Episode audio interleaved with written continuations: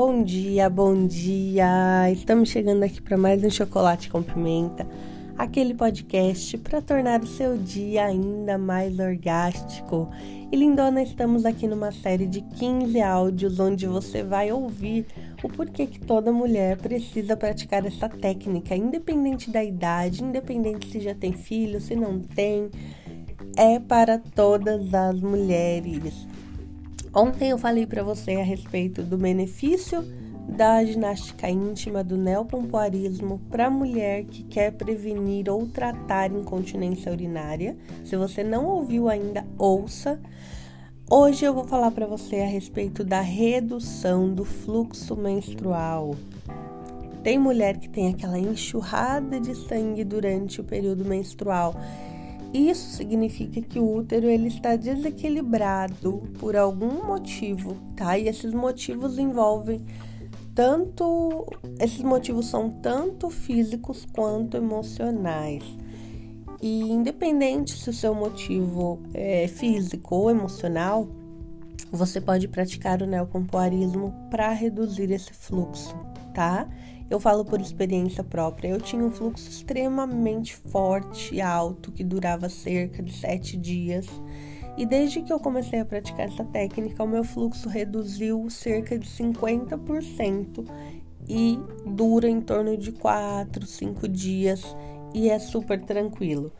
Eu vou falar mais para frente em outros episódios a respeito de cólica, a respeito de outras questões envolvendo o período menstrual, mas hoje nós vamos falar sobre o fluxo sanguíneo, tá?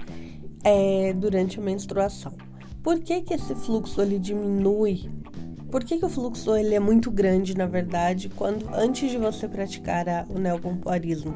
O seu útero ele tá ali é, parado, sem movimentação, sem uma consciência, né? Mas já que, como assim meu, meu útero tem consciência? Tem. Ele tem muitas memórias. Na mulher, é o órgão que mais armazena memórias. Eu já fiz um áudio falando sobre isso aqui no nosso podcast. E durante a sua menstruação, o seu útero ele libera essas memórias durante a menstruação. E a quantidade de sangue demonstra a, a quantidade de, de memórias acumuladas, tá? Excessos. E quando você começa a praticar o neopompoarismo, começa a trazer é, consciência para o seu corpo, começa a se curar de alguns sentimentos, porque quando você pratica essa técnica, você também cura memórias, você também resolve questões emocionais internas ali guardadas de muito tempo. Não tem como não curar. E conforme você vai fazendo isso, vai trazendo consciência para o seu útero, o seu útero começa a enviar informações, começa a enviar sinapses para o seu cérebro dizendo: tá tudo ok aqui, já tá tudo resolvido, não precisa liberar tanto sangue assim. E o seu fluxo menstrual ele passa a ser mais fluido, mais leve e durar menos tempo. É como falasse assim, ó, ah, agora ela tem consciência, não precisa mais liberar aquele monte de memórias para poder limpar. Você entende, lindona? Talvez de primeiro momento você escutando, você fale: "Nossa, será que isso faz sentido?" Mas faz sim.